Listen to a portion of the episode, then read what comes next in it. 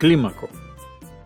Me encontraba en el patio de la escuela de Cañita a eso de las dos de la tarde de un día que debía ser sábado o domingo, pues no había clases. Era lo más cerca que me atrevía a llegar a la casa de Clímaco, quien había fallecido la noche anterior y cuya vivienda se erigía sobre una colina. Desde la sombra de un gran almendro contemplé el cortejo fúnebre que salía de la casa del difunto y se dirigía hacia Flor de Laguna, lugar donde estaba el cementerio. El féretro, cargado en hombros, encabezaba la procesión que avanzaba por el camino de tierra que descendía hasta cruzar el río Tumagantí. Todos los participantes eran hombres y en su gran mayoría iban a pie.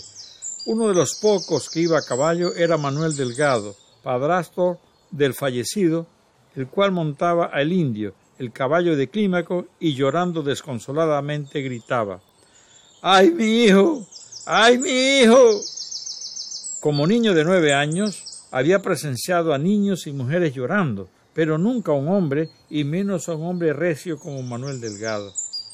Conocí a Clímaco la primera vez que visité Cañita cuando yo tenía seis años.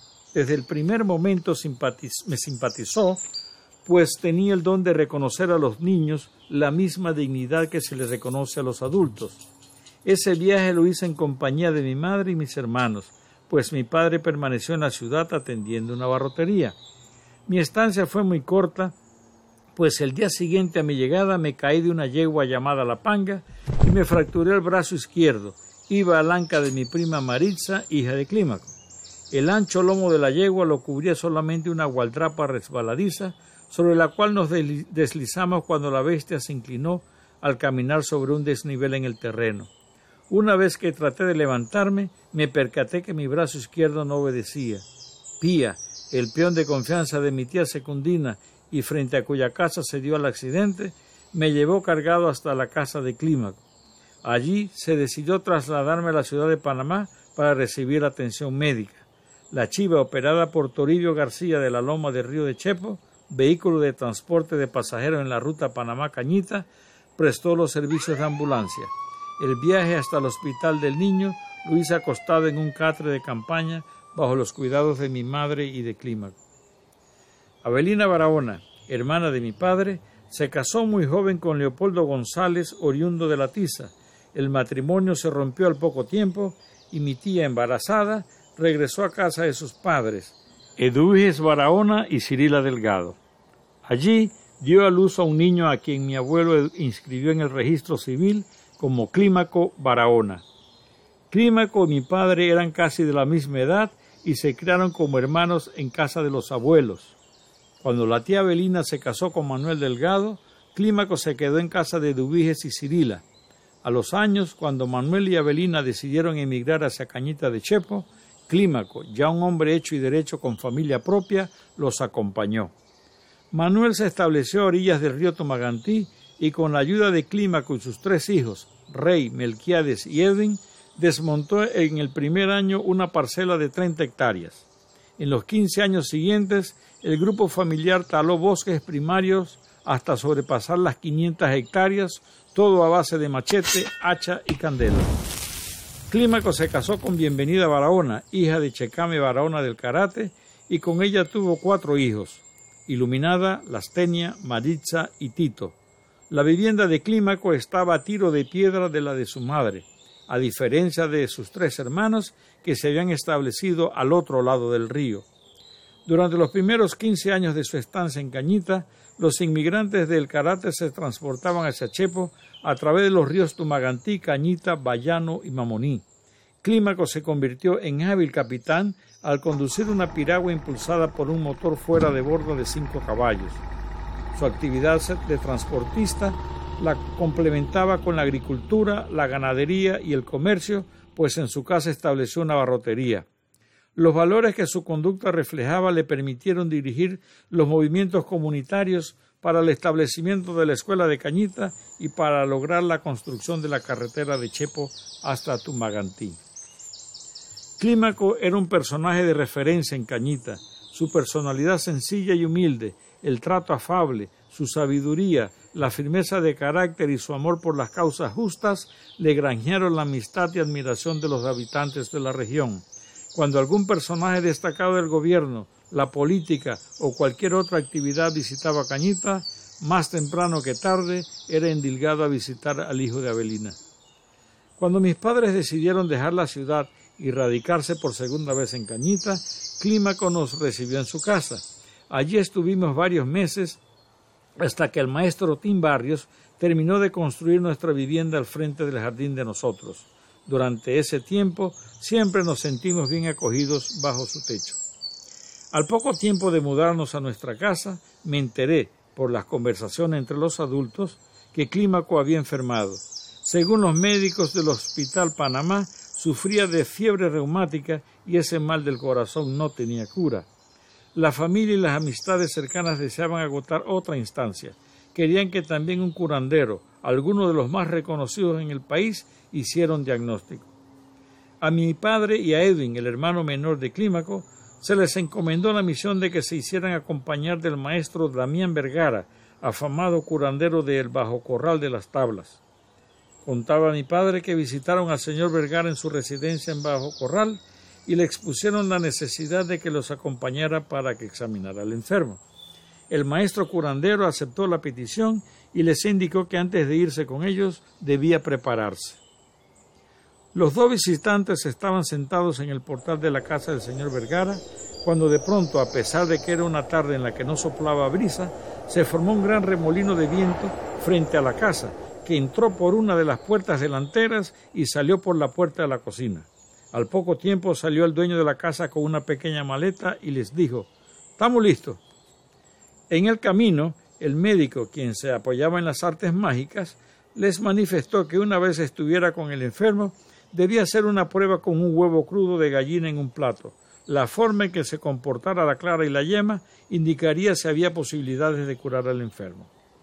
Una vez que el curandero del bajo corral declaró que el mal estaba por encima de sus capacidades, Clímaco aceptó estoicamente su destino.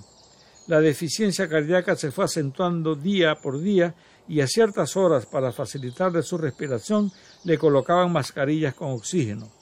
La familia y la comunidad en general lo acompañaban en su lucha con la enfermedad. Todo el tiempo había personas presentes para colaborar con la familia en lo que se pudiera ofrecer. Una tarde, mi padre, uno de los visitantes asiduos de Clímaco, me envió a llevar un paquete a la casa del enfermo. Mientras caminaba por el sendero que me llevaría a mi destino, me preocupaba lo que iba a encontrar en esa casa. Cuando llegué, Clímaco estaba en medio del portal reclinado en una silla colchonada con varias almohadas y rodeado de numerosas personas. Observé que Tito, el menor de los hijos de Clímaco y casi de mi edad, saboreaba un enorme y hermoso mango papaya. Ante el espectáculo se me volvió agua la boca.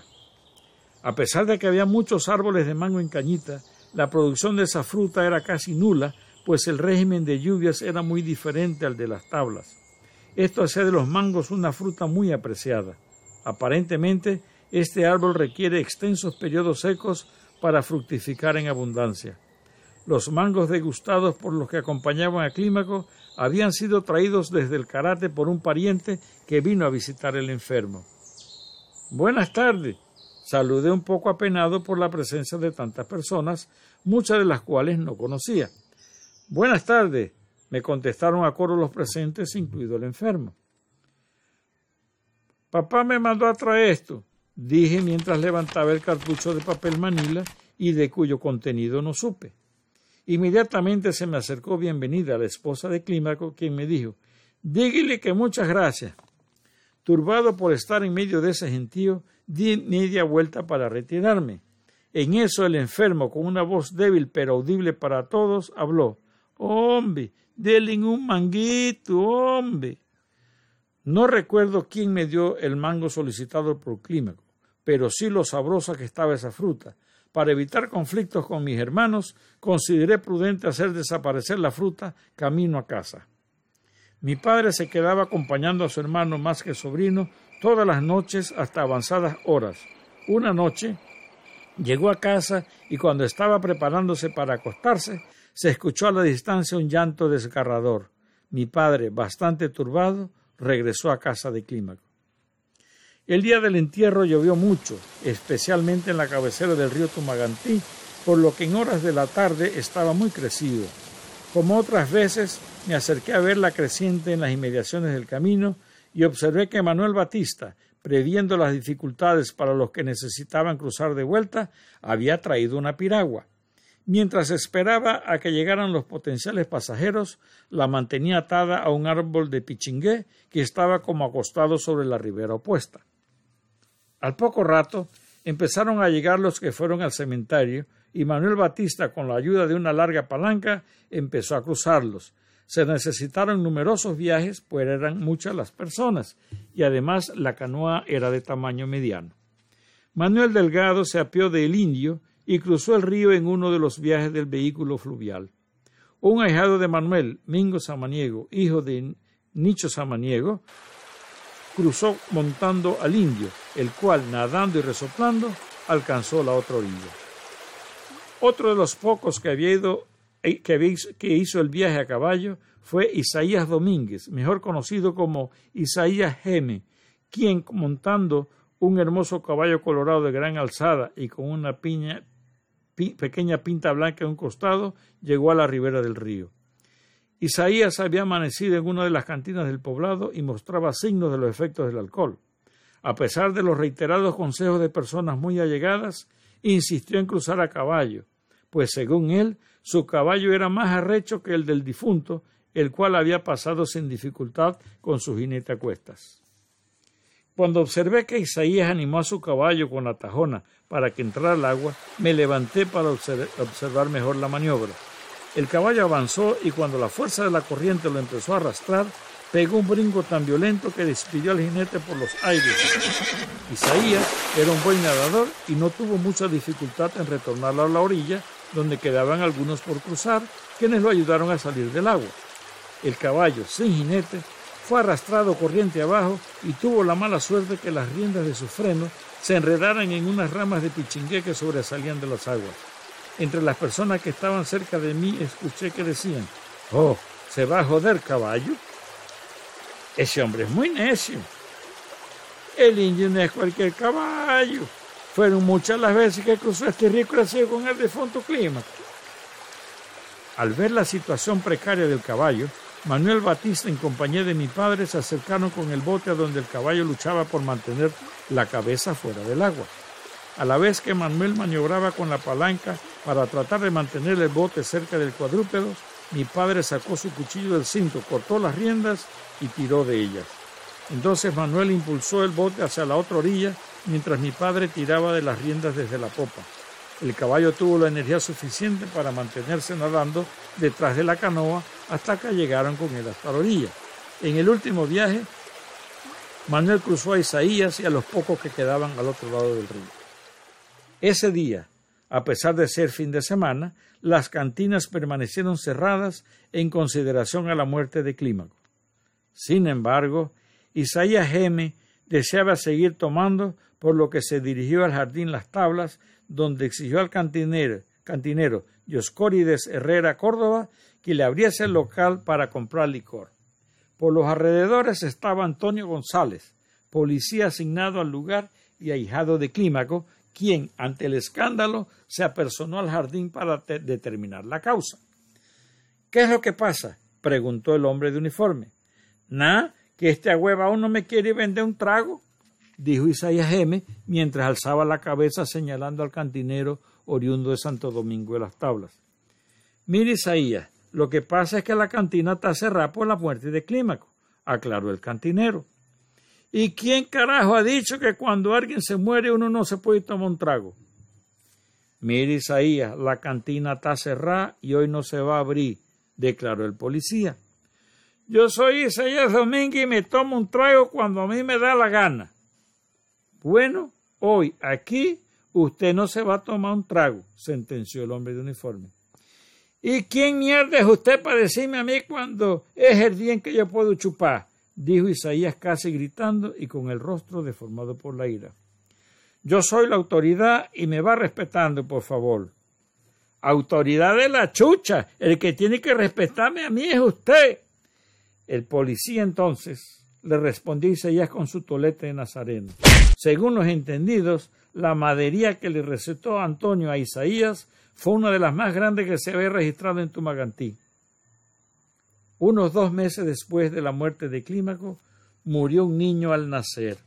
Era hijo de Jando Domínguez y como era un angelito, nos correspondió a los niños de la escuela llevarlo al cementerio. Allí había pocas tumbas y en la cruz de una de ellas había una inscripción que decía Clímaco Delgado, 1927-1965. Manuel Delgado había adoptado a Clímaco como hijo y lo había hecho muchos años atrás.